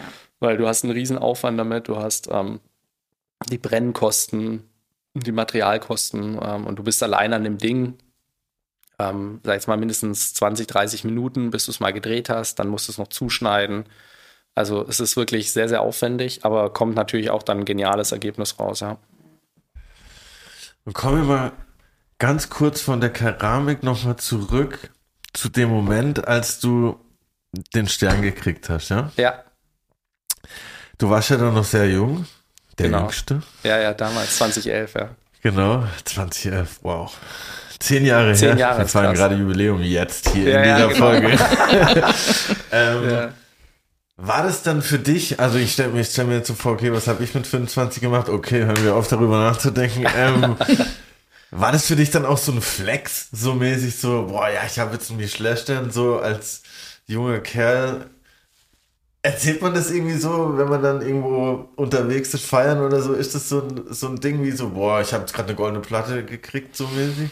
Nee, also mir war es damals, muss ich sagen, war ich ähm, relativ überfordert mit den News. Also wir waren, ähm, weil man muss dazu sagen, wir waren damals noch drei Köche und davor, davon war einer frisch aus der Ausbildung ähm, in einem mongolischen Restaurant und der andere wow. war ein äh, Bundeswehrkoch. Geil. Und, und so haben wir einen Stern bekommen. Ne? Und, und, und das heißt, ich bin äh, in, der, in der Küche gestanden und ähm, und habe mir so gedacht, okay, krass, und was ändert sich jetzt? Und hat sich natürlich geändert, dass die Reservierungen sowas von nach oben geschossen sind, weil wir damals in Hannover ähm, gab es 16 Jahre keinen Stern mehr. Und wir waren dann die Ersten, die nach 16 Jahren wieder einen Stern gekocht haben, dann noch der Jüngste in Deutschland und es war natürlich ein Riesenhype. Und ähm, hat für mich primär erstmal extrem viel Arbeit bedeutet weil wir natürlich dann auch gesagt haben, hey komm, lass das Restaurant voll machen, aber natürlich mit drei Köchen äh, auf Sterneniveau für 65 Leute zu kochen, mhm. das war dann auch schon relativ heftig. Und ja, man musste sich so ein bisschen dran gewöhnen. Ich habe dann natürlich, es hilft natürlich sehr in so einem Business-Kontext, also wenn du dann, wenn du dann irgendwie ähm, ja, mit jemandem zu tun hast, ähm, gibt es natürlich dann gleich eine Glaubwürdigkeit. Wenn, wenn du dann sagst, hey, ich habe einen Stein gekocht und war auch relativ jung, weil dann sagen die Leute, ah, okay, der will es wissen, der ähm, das von der Leistung her passt es schon. Aber jetzt im privaten Kontext kann das auch ein bisschen belastend sein, weil ähm, viele Leute dann äh, so Auf so die eine Gästeliste wollen. Ja, ja, das, das ist wirklich, äh, das ist wirklich krass, weil viele Leute ähm, wie soll ich das sagen, auch teilweise Freunde verändern sich dann so ein bisschen im Verhalten dir gegenüber, weil du dann so ein bisschen überglorifiziert wirst. Mhm. Also da, da, kommt, da kommt der Andi, der Sternekoch, ne? Und, und wo du dir so denkst, ey, ich bin ganz normal, ist nichts anderes gewesen. Und das Gespräch kommt halt sehr, sehr oft aufs Kochen dann. Es kommt sehr, sehr oft in Richtung, äh, wie ist es so als Sternekoch? Und du erzählst halt immer dieselbe Story. Also ich denke, ähm, wenn, wenn man, ich kann so einen Tacken nachvollziehen, ähm, wie sich teilweise dann so Promis fühlen, wenn immer halt die Sprache dann wieder auf das kommt, was du machst. Ja? Wenn es gar nicht mehr so darum geht, dass man entspannt zusammensitzt. Es hat sich mittlerweile so ein bisschen äh, egalisiert. Also mittlerweile ist es nicht mehr so krass, wie es früher mal war. Ähm, aber damals war das, war das eher so, ähm, ich fand es mega cool, aber war jetzt nicht nur positiv. Ja. Ist dann so reduziert worden auf einfach nur den Stern Absolut. und niemand hat mehr den Richtig. Andi, also als Person genau. dann wahrgenommen. Und ganz oft war es auch so, ne, wenn ich dann, äh, vor allem auch später, haben äh, bist du dann natürlich so an den Start gegangen bei so Private Events und solchen Geschichten und hast dann gesagt, äh, so, ja, hier Sternekoch und so weiter. Und dann haben dich meistens äh, so richtig reiche Leute in Anführungszeichen eingekauft, dass du bei denen kochst und dann hast du dich teilweise so ein bisschen gefühlt wie so ein Äffchen im Zoo, wo ja, sie dann ja, gesagt haben, hier, der Sternekoch. Mhm. Und dann du so, ah, ah, ah, hier, ja, ich bin der Sternekoch. Und ja, bist dann gestanden, hast dann so ein bisschen gekocht als sowas wie ein Gucci-Täschchen, ne? so in die Richtung. Mhm. Marcy-Party. Äh, ja, ja, richtig. ja. Und, und das war dann, es, es ist cool auf jeden Fall, also ich will es nicht missen, ähm, aber es hat teilweise auch so ein bisschen die Downsides gehabt, wo ich, wo ich dann gesagt habe, ja, es ist nicht nur geil, auf jeden Fall. Ja. Mhm. Voll, das kann ich nachvollziehen. Ich weiß, weiß, was du meinst, dass man da dann halt einfach irgendwie, weil äh, das haben auch äh, unsere anderen Gäste gesagt, dass es meistens so war, als der Stern kam, dass man ja gar nicht das Gefühl hat, okay, man hat jetzt darauf hingearbeitet, sondern ah, der war auf einmal da und man ja. hat eigentlich gar nichts anderes gemacht wie davor und genau man fühlt sich dann so, okay, warum ist der jetzt da? Ähm, also klar, wegen der Küche, aber ich meine, das war jetzt nicht das Ziel, deshalb ist es, glaube ich, auch nochmal was anderes, wie wenn man jetzt sagt, okay, ich will jetzt unbedingt äh, Nummer 1 Hit und dann hat man den Nummer 1 Hit, weil ja. wenn das so, so, unverhofft kommt, ist es natürlich bestimmt Total. ein ganz anderes Gefühl. Und es hat auch immer das Risiko, dass sich dann Restaurants so ein bisschen verändern dadurch, ne, wenn du das bekommst. Das war bei uns bestimmt auch so, weil irgendwann sagst du halt, gut, dann mache ich halt nur noch ein Menü oder zwei Menüs ähm, dann gibt es einen Set Price, damit ich irgendwie den Umsatz pro Tisch äh, ein bisschen hochfahren kann, weil ich es auch brauche, weil meine Kosten steigen, weil ich mehr Köche brauche, um den Stand zu halten und so. Und dann entwickelst du dich automatisch in die Richtung. Wir hatten es jetzt zum Beispiel, haben wir vorher kurz drüber gesprochen, über das Heimann und Klee hier. in, in Neukölln, eins unserer Lieblingsrestaurants äh, von meiner Frau und mir. Wir waren da jetzt letzten erst wieder. Und ähm, bei denen ist es so, die machen eine so geile Küche, dass ich hundertprozentig sicher bin, dass die auf kurz oder lang Stern bekommen. Und ich heul jetzt schon der Eigentümerin so ein bisschen ins Ohr die ganze Zeit, die da den Service macht, ähm, dass es hoffentlich nicht zu bald passiert, weil da natürlich ganz klar ist, dass sich das Restaurant verändern wird, ja. Ja. Und das ist, sag sag jetzt mal, dann, dann ziehst du halt bestimmte Leute an, die davor eben nicht dahin gekommen sind. Dann ähm, werden die Preise automatisch teurer, ja, was auch fair ist. Ne? Ist ja aus einer un- unternehmerischen Sicht ist das ähm, schon gut, aber es verändert sich dann einfach. Ja? Und manche schaffen es, um zu, äh, sag jetzt mal, gleich zu behalten, aber die meisten, bei den meisten verändert es dann alles, ja. Ja, dann komme ich auch. Wie heißt das nochmal? Heilmann und Klee. Der müsste unbedingt ausprobieren. Schon gespeichert. Wir haben uns frecherweise äh, an einem Ausspruch von dir bedient und würden dich gerne nochmal challengen. Und zwar haben wir allerlei aus Kühlhaus 3. Oh Gott, wo stand das? Allerlei aus Kühlhaus 3. Und würden dir jetzt drei Zutaten hinwerfen und erwarten von dir ein Sternegericht davon. Okay, alles klar. Okay, ich habe die Zutaten ausgesucht und ich stelle mir nämlich vor, wenn ich äh, vergessen habe einzukaufen und Sonntag den Kühlschrank aufmache, dann sehe ich bei mir Toast, Frischkäse und Sucuk.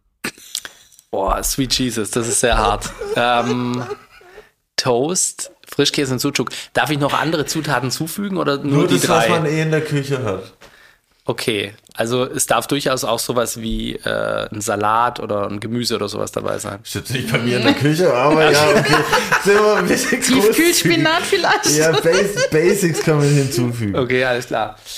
Okay, Toast. Also ich würde auf jeden Fall mit dem Toast würde ich irgendwie was machen, was den ähm, was, was den Crunchy macht, ne, bietet sich natürlich an. Ähm, entweder so kleine Croutons oder vielleicht so kleine Stäbchen, äh, wenn man den der Länge nach einmal in der Hälfte teilt und dann ähm, einfach äh, so Stäbchen runterschneidet, die dann in ein bisschen Butter anbrät, dass du so einen Crunch hast, dann würde ich aus dem Frischkäse Nehmen wir das auf, ja? Wir nehmen das auf. ja. Dann äh, würde ich aus dem äh, Frischkäse würde ich, würde ich eine Soße machen. Die würde ich ein bisschen verdünnen, dass du, ähm, dass du vielleicht noch ein bisschen Zitronenabrieb reinmachst ähm, und das Ganze mit Wasser und Salz aufmixt, dass es so in Ayran-Richtung geht, also dass so sehr eine frische, eine sehr frische Geschichte wird. Nice, nice. Ähm, dann mit dem Sucuk würde ich äh, ein Öl machen. Das heißt, du nimmst Olivenöl und lässt sehr langsam und lange, lässt du den Sucuk darin aus, damit praktisch ähm, nur der Geschmack von dem Sucuk, also intensiv Knoblauch und Fleisch, in dem Öl übrig bleibt. Und dann würde ich frische Salatblätter, also vielleicht so Romana-Herzsalat oder sowas nehmen, ähm, den anbraten ähm, und dann in einem tiefen Teller anrichten. Dann machst du unten ähm, diese, diese Frischkäse-Soße rein, also Soße, Creme irgendwie in die Richtung. Ähm, dann träufelst du oben das Sucuköl drauf. Dann äh, stellst du die gebratenen äh, Salatblätter rein und oben drüber kommt, diese, kommt dieser feine Toastbrot-Crunch. Dann halt hast du sowas wie eine Art sehr frischen Caesar-Salad mit Frischkäse, Toastbrot und Sucuk. Ich komme überhaupt nicht mehr klar. wow. Okay, gut. Ey, ihr, ihr wisst, was ich nächsten Sonntag esse. Auf jeden Fall. Ja, krass, Respekt. Das, das klingt für mich jetzt schon phänomenal. Ja, war, war schwierig. Mega geil. Bald bei Andreas Duffenser mal auf der Karte. Ja, ja, richtig sogar. ja aber es ist ganz gut, ja. Vielleicht findest du ja auch noch äh, so einen kleinen le- lätschigen, lätschig sagt man bei uns, lätschigen Salat. Das ist nämlich auch eine geile Resteverwertung eigentlich, ne? Total, Den einfach stimmt, anzubraten. Ja, wenn der schon so ein bisschen traurig ist, ja. Genau, traurig. Neben dem Sucuk. ja. Geil. Und das Geile ist, bei dem Sucuk-Öl kannst du natürlich dann nebenher den Sucuk snacken, wenn der so crispy ist. Boah, ja, Ja, stimmt. das heißt, für einen Koch muss während des Kochprozesses auch immer ein bisschen was dabei sein. Also Sucuk hast du ja bestimmt in deinem Sternekochleben bestimmt noch nicht so oft verwendet, oder? Nee, das nicht, aber ähm, es gibt schon Würste, die, sag ich jetzt mal, ähnlich sind, die, sag ich jetzt mal, so ein bisschen mehr in der Sterneküche verwendet werden, sowas wie zum Beispiel Chorizo. Ja, Ah, das, ja. das kennt man ja viel. Stimmt. Ähm, weil es, es geht auch in eine ähnliche Richtung. Ne? Es ist zwar vom Schwein, ich glaube, Sucuk ist, ist Rind, wenn ich richtig äh, mich erinnere. Ähm, aber es geht klar in die Richtung Knoblauchwurst, scharf, intensiv. Das gibt schon in jeder Kultur sozusagen äh, eine Wurst, die in die Richtung geht. Ja, also, ja, es ist wirklich Ja, so. ähm, und weil ich fand es irgendwie interessant, äh, eben dir sowas hinzuwerfen wie Sucuk, weil das für mich jetzt sowas, so ein ganz nahbares Ge- Gericht ist, was jeder sozusagen in Friedrichshain, Neukölln im Kühlschrank hat, sag ich mal. Solange sie nicht vegan ist. Ja. Ja, das stimmt. ja, gibt's bestimmt aber auch. Ähm, und Sterneküche ist ja, sagen wir mal, für den Otto Normalverbraucher eher so eine Welt, die ein bisschen weiter weg ist vom täglichen Essen. Ja. Und jetzt bist du ja auch äh, bei Beats and Roots einer der Gründer. Und ich habe gelesen, da geht's, da ging es dir ja auch viel darum, nahbare Gerichte zu schaffen. Kam das explizit daher, dass du vorher eben in dieser anderen Michelin-Welt unterwegs warst oder hatte das einen anderen Grund, warum du jetzt sagst, du gehst jetzt in eine, für mich jetzt ein bisschen weiter weg äh, Richtung, sage ich mal. Also es sind zwei Sachen. Nummer eins ist, ich habe ähm, äh, auch in der Ohlendele habe ich immer sehr nahbare Gerichte gemacht, aber mit spannenderer Zubereitung, wo, wo du sag jetzt mal sagst, du kriegst Dinge, die du eigentlich kennst, aber anders, dass du sag jetzt mal da diesen Aha-Effekt hast. Also ich habe, würde ich jetzt sagen, vielleicht bis auf ein paar Aufnahmen, äh, äh, Ausnahmen nie unnahbare Gerichte gekocht. Das nicht, weil du schon immer auch damit spielen musst, okay, ähm, die Leute müssen ja auch bei sich selbst im Kopf die Verbindung herstellen und du findest hauptsächlich dann Dinge gut, wenn du es so irgendwann mal schon geschmeckt hast, idealerweise in der Kindheit. Also oft habe ich auch versucht, so Kindheitsgeschmäcker eben zu verarbeiten in den Gerichten. Und genau bei Beats and Roots ähm, ist es so gewesen, also ich bin, ähm, ich habe, als ich nach Berlin gekommen bin, nach Ole Dele, ähm, habe ich angefangen, ähm, Beratung zu machen, was wir ja vorher schon kurz angesprochen hatten. Und dann ist mein heutiger Partner, Max, auf mich zugekommen, weil er eben jemanden gebraucht hat, der die Gerichte entwickelt für seine Idee von einem Healthy Fast Casual Restaurant. Also gesund soll es sein, es soll schnell gehen ähm, und es soll, sage ich jetzt mal, ähm, in ja, äh, in, also soll, genau, sorry, also gesund soll es sein, schnell soll es gehen und ähm, es soll ähm, überall erreichbar sein, wo man, ich jetzt mal, mittags ähm, das Essen eben äh, essen will. Und ähm, im Endeffekt haben wir dann überlegt, okay, was machen wir auf die Karte? Und ähm, haben dann schon gesagt, dass, dass es auch da eben das oberste Credo ist, dass es sehr, sehr gut schmecken muss. Weil oft hast du, ich jetzt mal, bei Healthy ähm, Konzepten ähm, wird der Geschmack, ich jetzt mal, eher sekundär. Und, Ja. und genau. und, und das Healthy ist, ich jetzt mal, das Primäre. Und bei uns, wir haben es ein bisschen rumgedreht und haben gesagt, auf jeden Fall, Geschmack ist primär ähm, und trotzdem healthy. Ne? Also wir, wir kochen sehr, sehr gesund, aber ich sage jetzt mal, wir gehen wahrscheinlich so ein bisschen mit dem Salz ein bisschen stärker ran als jetzt bei anderen Konzepten, weil, weil es einfach intensiv schmecken soll und gut schmecken soll. Und ähm, vielleicht verwende ich auch hier und da einen Tacken mehr Öl, als das andere machen, äh, machen würden. Ähm, aber alles in allem sind die Makros von, von den Gerichten immer noch ähm, also top. Und wenn, wenn du dich jeden Tag, sag jetzt mal, mit, mit, Beats and Roots ernährst, dann tust du deiner Gesundheit auf jeden Fall was sehr, sehr Gutes. Ja, Lebt ihr länger. Ja richtig. genau. Kommt und kauft. Kommt und kauft. Aber bleibt nicht zu lange. Ja, richtig, genau. Nehmt's am wieder besten mit. ja. Wobei, das haben wir jetzt auch ein bisschen angepasst, äh, wenn du es ansprichst. Ich habe es ja äh, bestimmt, wenn du darauf ansprichst, habt ihr es ja. gelesen. Habt Wir haben, ja, ja, wir haben wir haben es jetzt gecached. Das, das hat am Anfang in, in Berlin Mitte noch super funktioniert, aber wir haben dann gemerkt, ähm, als wir zum Beispiel nach Hamburg gekommen sind, ähm, genau vielleicht kurz für den ähm, für den ähm, Hörer jetzt noch äh, oder die Hörerin. Ähm, wir haben am Anfang gesagt, wir machen Restaurants, die nicht so eine hohe Aufenthaltsqualität haben, damit äh, der Turnaround höher ist und dass wir eben mit dem sehr hochwertigen, aber sehr preiswerten Produkt auf ähm, unsere Margen kommen. Weil das ist schon so, dass wenn du dich in dem Preissegment um die 10 Euro oder unter 10 Euro bewegst, dass du einfach viel mehr verkaufen musst, um das Geld zu verdienen, das du ähm, eigentlich damit verdienst, äh, wenn ein Tisch länger vergeben mhm. ist. Ähm, und deswegen haben wir eben gesagt, wir machen äh, Holzbänke, was jetzt für den 20 Minuten Lunch mittags sehr, sehr gut funktioniert, aber wo du dich sicher nicht abends eineinhalb Stunden oder zwei Stunden hinsetzt.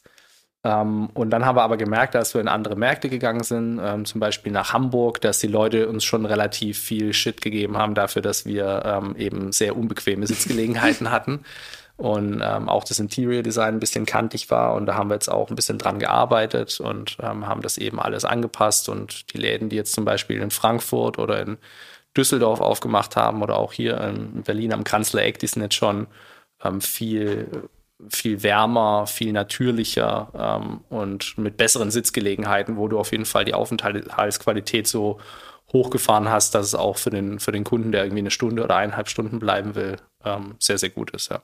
Aber es hat sich jetzt noch nicht auf die Zahlen ausgewirkt oder merkt ihr da schon eine Veränderung? Nee, aber es ist, es ist schon so, dass wir positives Feedback zum Interior Design bekommen mhm. und davor haben wir, ähm, sei jetzt mal, gemischtes Feedback bekommen. Also für die Leute, die so ein bisschen äh, architektenmäßig äh, drauf waren, die gesagt haben, okay, wir verstehen das sehr kantige Konzept, die haben gesagt, das ist mega geil.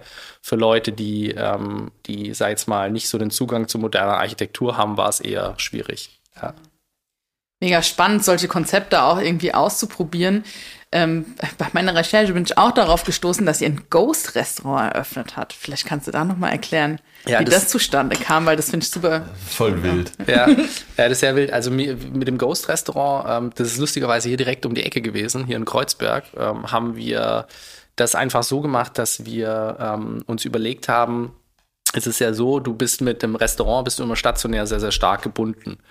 Und ähm, du hast auch vom Liefergebiet her natürlich nur das, was so ein bis zwei Kilometer kannst du auch ein bisschen weitergehen, aber da wird es schwierig, auf die Zahlen zu kommen, um dein Restaurant außenrum ist.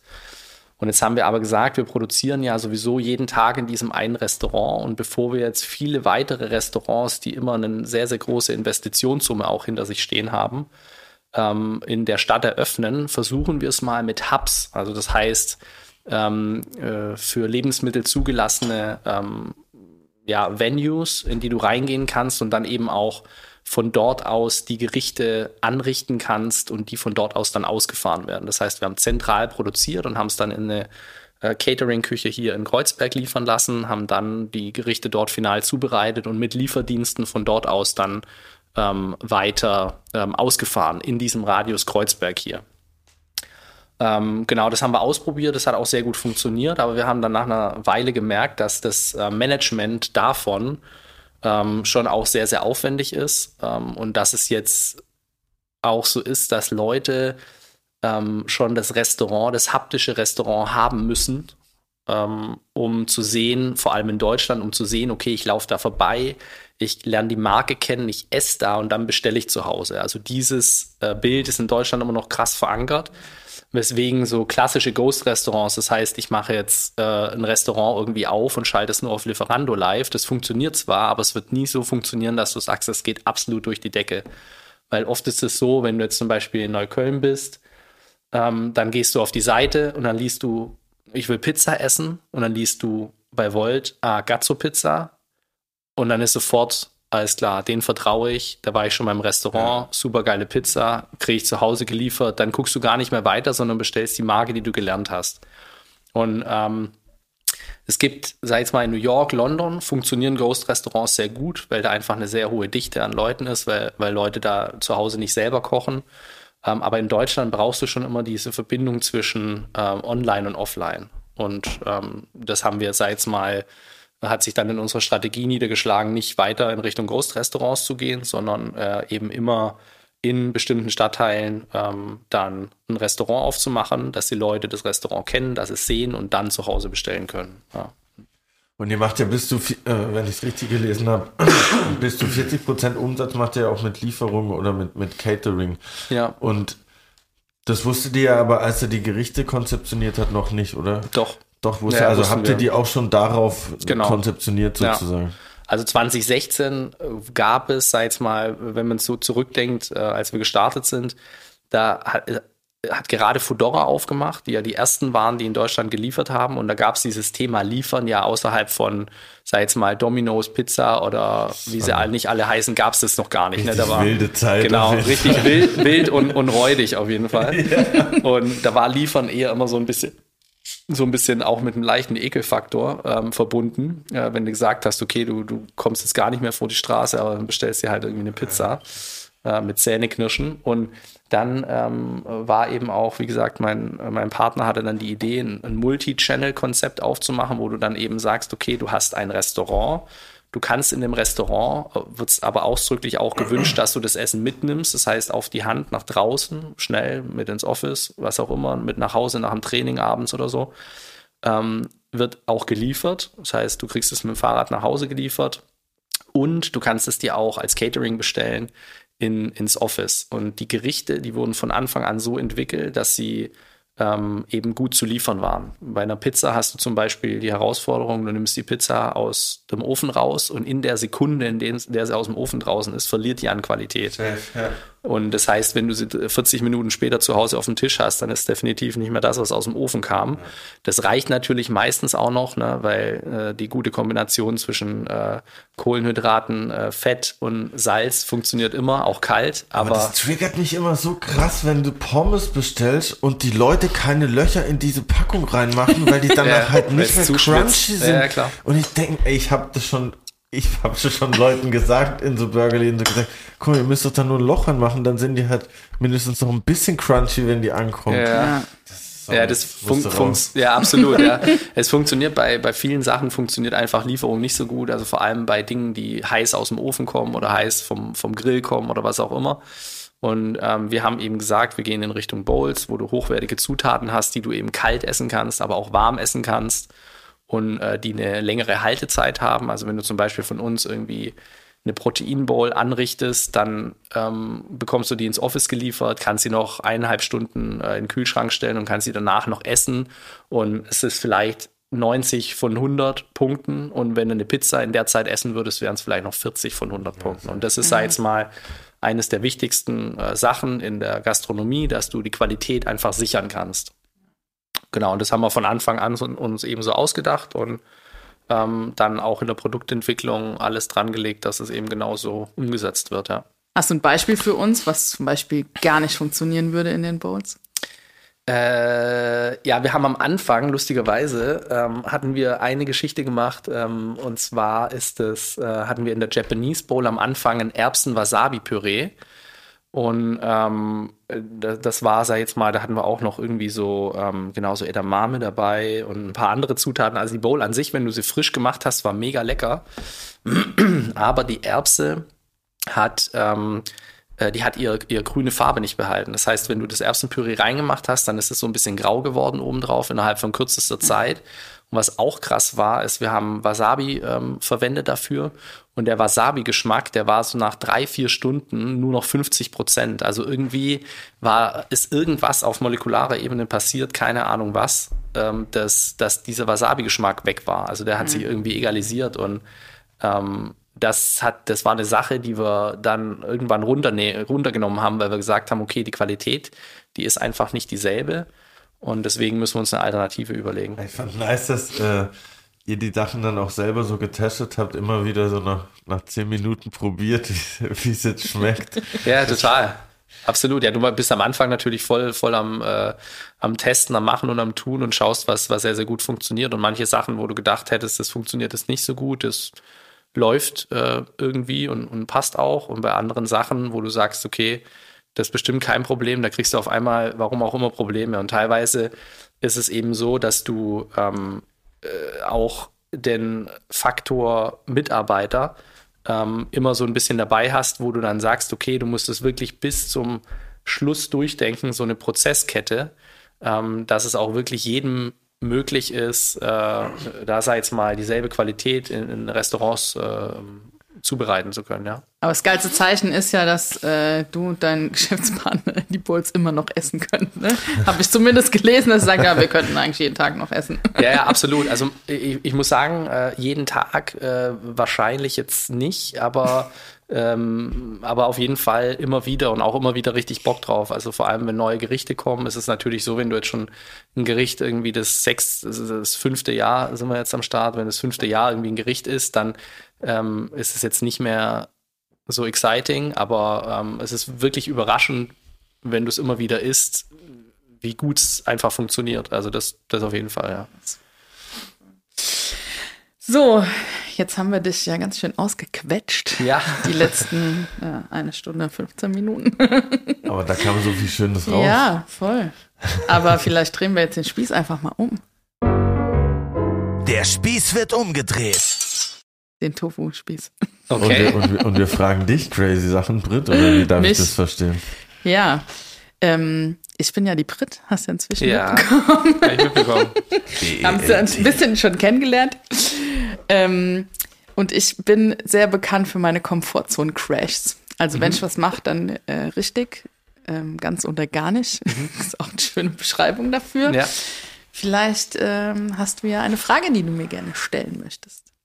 Ja, auf jeden Fall. Also, ähm, wenn, als du dein Café, du hast ja vorher so ein bisschen gesagt, äh, du hast ein Café aufgemacht und äh, nach deiner Versicherungstätigkeit. Wie, äh, wie hast du dich dafür entschieden, dass du es aufmachst und vor allem, wie hast du ähm, entschieden, was es von Konzept wird? Ja, tatsächlich äh, konzeptionell gesehen, ich bin ja auch super kreativer Kopf und ich war ganz oft in Mainz, da wo ich ursprünglich herkomme, unterwegs in Cafés und habe mir gedacht, oh nee, also das würde ich anders machen. Und das würde ich anders machen. Und das würde ich anders machen. Und dann habe ich das alles umgesetzt. Also ich habe so meine ganzen Ideen genommen und damals hatte ich so eine Rockabilly-Phase, hatte auch noch im Gegensatz zu jetzt sehr lange, rote, lockige Haare, immer schön aufge, auftupiert. Und ähm, habe so ein Vintage-Café aufgemacht und habe das, was ich zu Hause auch gelebt habe, so vom Einrichtungsstyle, was ich total gemütlich und auch nahbar fand, im Café umgesetzt und auch eher so ähm, ja, was gemacht, was es bei uns noch nicht so gab. Bei mir gab es geröstetes Sauerteigbrot mit ähm, ja, verrückten Aufstrichen Cool. und ähm, auch to go. Die Brote hauptsächlich, aber auch zum Vorortverzehr. Und ja, ich da rangegangen bin, ist jetzt auch schon sieben Jahre her. Ich habe ähm, ja, mich einfach hingesetzt und alle meine Ideen runtergeschrieben und dann einen Businessplan aufgesetzt. Und ähm, habe es natürlich auch stark aus der betriebswirtschaftlichen äh, Brille betrachtet, weil ich auch studierte Betriebswirtin bin tatsächlich. Ähm, Was hast du denn alles schon gemacht? Ich bin ein paar Jahre älter als du. ja, also genau. Fremdsprachensekretärin habe ich zum Beispiel auch gelernt. Was? Fremdsprachensekretärin habe ich auch gelernt. Wow, Bist du eingestellt? Bonjour. Und gab es, wenn du jetzt gesagt hast, ähm, alles aufgeschrieben, was du im Kopf hattest, hattest du dann so ein Konzept, dass du auch Sachen dann nicht gemacht hast, weil die nicht reingepasst haben? Also du dachtest so, okay, wow, ich würde jetzt auch gerne einen geeisten Endivensalat machen, aber passt jetzt nicht so zu dem Ja. äh, Kaffee? Oder hast du gesagt, ich mache einfach alles? Oder hast du dich selber so ein bisschen beschnitten, um das Profil zu schärfen, als du das gemacht. Ja. hast? Also tatsächlich habe ich mich richtig hart übernommen. ich hatte das in einer Folge schon mal erzählt, dass ich da super krass naiv dran gegangen bin. Und ähm, hatte 84 das Position auf der Karte.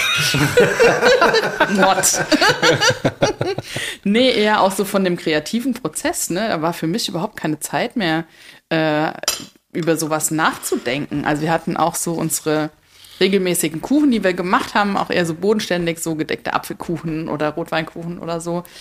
Und das, ähm, da war überhaupt kein, kein Platz, um richtig weiter kreativ zu sein. Das habe ich vorher alles rausgelassen und dann ist es einfach zwei Jahre so gelaufen. Also wir haben immer mal einen Aufstrich gewechselt und es war dann auch cool und natürlich so Suppen und Quiche wöchentlich wechselnd. Aber dass ich gesagt hätte, ich schmeiß jetzt das Konzept um oder ich bin jetzt mega hart kreativ. Das Einzige, was wir mal gemacht hatten, zu der Zeit äh, war ich noch nicht vegan. ähm, nach der Folge, äh, nach der Staffel Mein Lokal, Dein Lokal aus Mainz, Das war, glaube ich, 2015, die ich mit meinem Kaffee auch gewonnen habe. Wow, Glückwunsch. Ähm, Mega. Da hatten wir dann Bœuf Bourguignon auf der Karte, aber das war tatsächlich auch eine krasse Herausforderung. Und das, ähm, ja, habe ich dann ganz schnell wieder abgeschafft. Ja. Aber ich kenne das mit der, mit der Kreativität, wenn du das sagst, dass ähm, ich habe ja bei Beats and Roots auch viele Dinge gemacht, die ähm, äh, außerhalb vom Operativen oder von der Menü- und Produktentwicklung her sind, weil wir da einfach zwei Geschäftsführer waren und irgendwie die acht Restaurants, die wir jetzt haben, äh, sind ja unheimlich viele Dinge, die ähm, da anfallen, von der Expansion über irgendwelche Marketinggeschichten. Ähm, und äh, ich hatte auch immer unheimliche Schwierigkeiten, zwischen diesen BWL-Themen und einem kreativen Hin und Her zu wechseln, weil wenn du die BWL-Brille aufhast, dann ist es krass schwierig, weil das eigentlich schon ein voll ausfüllender Job ist, so einen Laden zu managen, so einen Laden irgendwie ähm, die Zahlen äh, mit Personal, Foodkosten und so weiter hinzubekommen, dass du irgendwie auf deine ähm, auf, dein, auf deinen Gewinn kommst. Und dann parallel aber noch dir die Muße, weil du brauchst ja Muße dafür für Kreativarbeit, mhm. zu nehmen und dich hinzusetzen und zu sagen, das fasse ich jetzt an als neues Produkt und ähm, da ist ja auch immer ein unheimlich langer Prozess damit verbunden mit so einem äh, Menüwechsel. Ne? Du musst ja viele Sachen anpassen und so. Also das, das war auch immer eine krasse oder ist eine krasse Herausforderung für, für mich, ähm, auch im, im jetzigen Unternehmen. Ja, wo, Ja. wo man dann einfach wirklich sich Zeit nehmen muss, sagen muss, so eine Woche lang nur Menüentwicklung. Und ähm, das sehe ich auch bei ganz vielen, die ich berate, dass genau das so der springende Punkt ist, ähm, dass man eben im Alltagsgeschäft äh, untergeht. Ja, dass du dann irgendwann keine Zeit mehr dafür Ja. hast. Und, und bei vielen es auch so ist, dass die Profitabilität nicht so his, äh, hoch ist, dass sie sich Zeit dafür nehmen könnten. Ähm, und, und das ist schon eine krasse Herausforderung in der Gastro. Und meistens ist es da gut, wenn man zu zweit ist, wenn man nicht ganz alleine ist, sondern wenn du zu zweit bist, einen Partner hast oder irgendjemand hast, der sich mit, mit Kochen auch noch auskennt, ähm, der das dann übernehmen kann. Absolut. Ja, krass. Ja, ja, in den zwei Jahren Aber- war ich, glaube ich, einmal eine Woche in Südfrankreich. Und da habe ich Ja. dann gemerkt, da kam dann auch so die Kreativität und Inspiration zurück. Genau. Da hat sie dann eben nicht ein Buchhaltungsschüssel dabei, sondern Ja. bist halt essen gegangen, bist durch alte kleine Städtchen gelaufen und Frankreich ja, sowieso, gerade was äh, Gastronomie und Savoir-vivre betrifft, Ja. kann man ja sehr viel mitnehmen. Und danach, ähm, ja, hatte ich dann viele Ideen. Aber dann kam dann wieder das operative Geschäft und dann geht es auch ganz schnell Ja. wieder flöten. Aber Hut ab, ich finde es krass, wenn man, sag ich jetzt mal, nicht äh, kein Gastro-Background hat und dann äh, quereinsteigermäßig reingeht und das Ding dann rockt. Also das finde ich schon sehr, sehr beeindruckend, ja. Cool. Voll nice. Ja, so nice wie diese Folge, würde ich sagen. nee, aber ich fand, es war echt ein sehr, sehr interessantes Gespräch und wir haben uns sehr gefreut, dass du heute hier Ich bei habe mich uns auch sehr zu Gast gefreut. warst.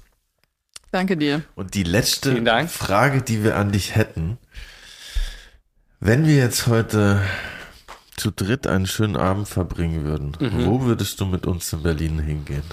Mm, Ich würde zuerst ins Heimann und Klee gehen vom, zum Abendessen. Mhm. Dann würde ich danach äh, in die Koda Bar gehen auf ein Dessert. Oh, Genau. Äh, Das ist auch, äh, sag ich jetzt mal, relativ nah beieinander. Und dann würde ich zum äh, Willi Schlögel gehen in die Bar oh sehr Den, gut. den, Nice. habt ihr, den habt ihr ja heute auch noch hier sitzen. Und beim Willi kann man immer wunderbar abstürzen. Das ist ganz fantastisch. Ja. Ist fast garantiert. Willi, wir kommen. Ja, Ich absolut. glaube, es gibt kein besseres Schlusswort als das. Ähm, vielen Dank, dass du da warst. Ich hoffe, wir sehen uns zusammen an einem Tisch mit Tellern baldigst wieder. Das hoffe ich auch. Auf alle Fälle. Hat Vielen sehr Dank. Spaß gemacht. Tausend Dank. Sehr gerne. Ich bin Curly. Ich bin die Brit. Und ich bin der Andi. Ciao.